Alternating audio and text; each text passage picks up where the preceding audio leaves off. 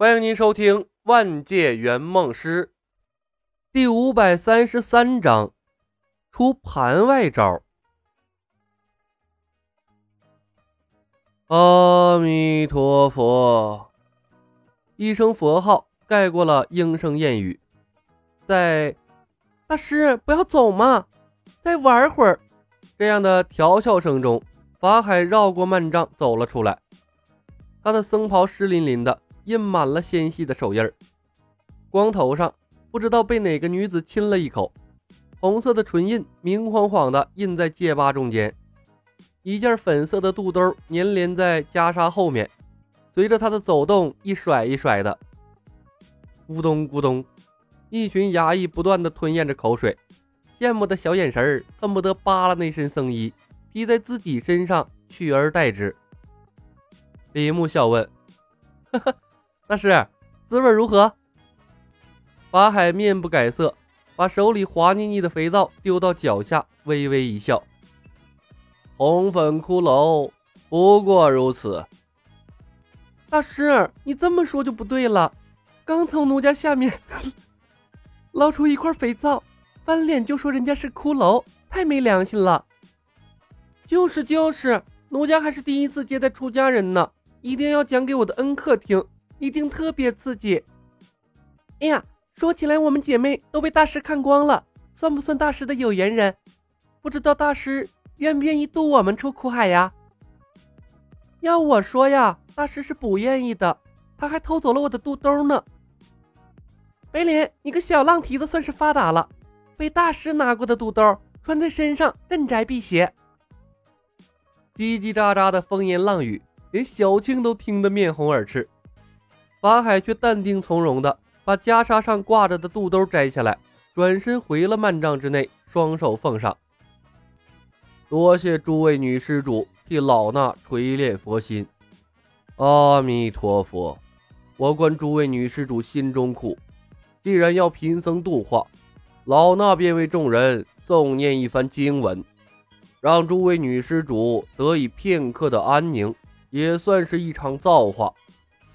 说着，法海盘膝坐在了幔帐之内，双手合十诵经。观自在菩萨行深般若波罗蜜多时，照见五蕴皆空，度一切苦厄。舍利子，色不异空，空不异色，色即是空，空即是色，受想行识亦复如是。随着悠扬的诵经声，喧闹声戛然而止。幔帐内，法海宝相庄严的身影，竟隐隐呈现出那么一丝圣洁的味道，让人生不出一丝亵渎，感觉一切都是那么的理所当然。衙役的目光渐渐变得清澈，不认为这法海啊，在一群国女中诵经是多么的有伤风化，多么罪过了。两相一对比，李小白的手段似乎真的有些上不得台面。我操，老和尚够淫荡！李海龙瞪大了眼睛，光明正大占人便宜，还让人说不出来，这手要学呀！胡晓彤没好气的瞪了他一眼，李牧沉默，小青微微皱眉，疑惑的眼神看向了李小白。李公子，法海禅师是得道高僧，咱们的手段是不是有些过了呀？李公甫走了上来。凄凄哀哀地说道：“李捕头要学会透过现象看本质。许仙、白素贞被他扣在了金山寺，而法海的目的是让我出家。”李牧嗤的笑了一声：“ 哼，我们都去当了和尚，谁来主持医疗体系的建设？那么多银钱投了进去，股东们等着回报，县太爷等着政绩，老百姓期盼着便利的医疗，伤残贫困。”等着医疗体系的基金救助，数不清的匠人、农户可以从医疗体系的建设中谋取一份生计，养家糊口。你想过这一切瘫痪下来，后果多严重吗？李公甫陡然愣住了。诵经声或许可以让那些花魁心灵宁静，但报恩联盟正在做的事情，却可以让他们干干净净的主宰自己未来的命运。务实，不要务虚。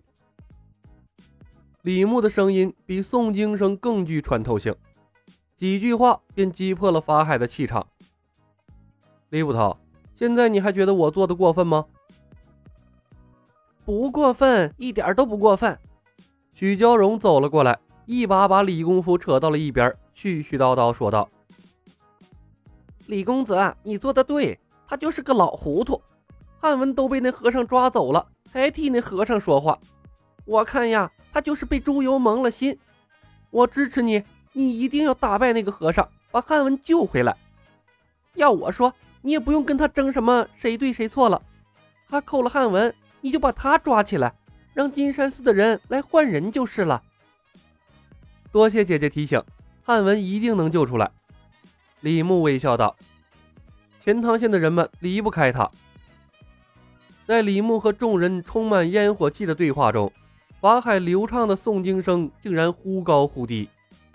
刚才从众女子中走出，面不改色的法海，布满皱纹的额头上。竟不由自主地渗出了一层细密的汗珠。姑娘们，别在水里泡着听经了，待会儿该着凉了。李牧笑道：“穿衣服出来看戏了。你们今天的收获已然不小。金山寺的法海禅师都没能乱了你们的心智，这足以证明你们媚骨天成。回去操作宣传一番，少不得生意兴隆，日进斗金呐。”谨遵李公子吩咐。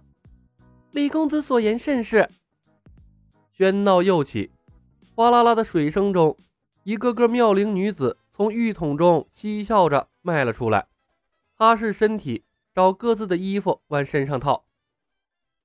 面对这般诱惑，法海叹息一声，闭上了眼睛。诵经声戛然而止。李牧笑吟吟地看着法海：“禅师，你的修行不够啊，怕是渡不得我呀。”这一仗你输了。法海起身走了出来，面无表情。施主，请再出招。李牧微微一笑。法海，我的目标是天下，我不会再和你单独斗法了，你不配。法海心高气傲，哪怕神通不如李小白，但自始至终都把自己放在和李牧平起平坐的位置。你不配三个字一出，他如遭雷噬，当场愣住了。禅师，时代变了。李牧笑笑，希望你的佛心能顶得住。法海沉默片刻，如此，老衲便跟在施主身旁，看施主的所作所为能否乱了老衲的佛心。跟在我身边。李牧诧异的看了他一眼，晃动手指给李海龙发信号：“你想的太美了。”话音一落，在法海惊恐的眼神中，李海龙邪魅的一笑，手里一大捧肥皂屑纷纷扬扬洒在了广场上。于是，九王府内，法海禅师憋屈的蹲在了地上，开始了第二次捡肥皂渣。院子里的众人。看着蹲在地上的法海，又看看李小白三人，对法海生出了无边的同情。你说你老老实实待在金山寺修行多好啊，非要出来趟这趟浑水，自作孽不可活呀！小青看着李牧，你确定不是在折磨他？李牧道：“老和尚太固执，不给他找点事儿做，他能缠得我们啥也干不成，你信不信？”小青回想了一番法海的所作所为，若有所思的点了点头。信，可这还涉及到理念之争吗？当然了，李牧笑着点头。老和尚太固执，单纯的说服他，费时费力不讨好。我们要把他从局中赶出去，然后从大事方面一点一滴的瓦解他的心智。小青皱眉。可我总觉得这理念之争毫无意义。旁边，胡晓彤尴尬的再次垂下了头。众人中，他才是最对不起法海的那个。本集已经播讲完毕，感谢您的收听。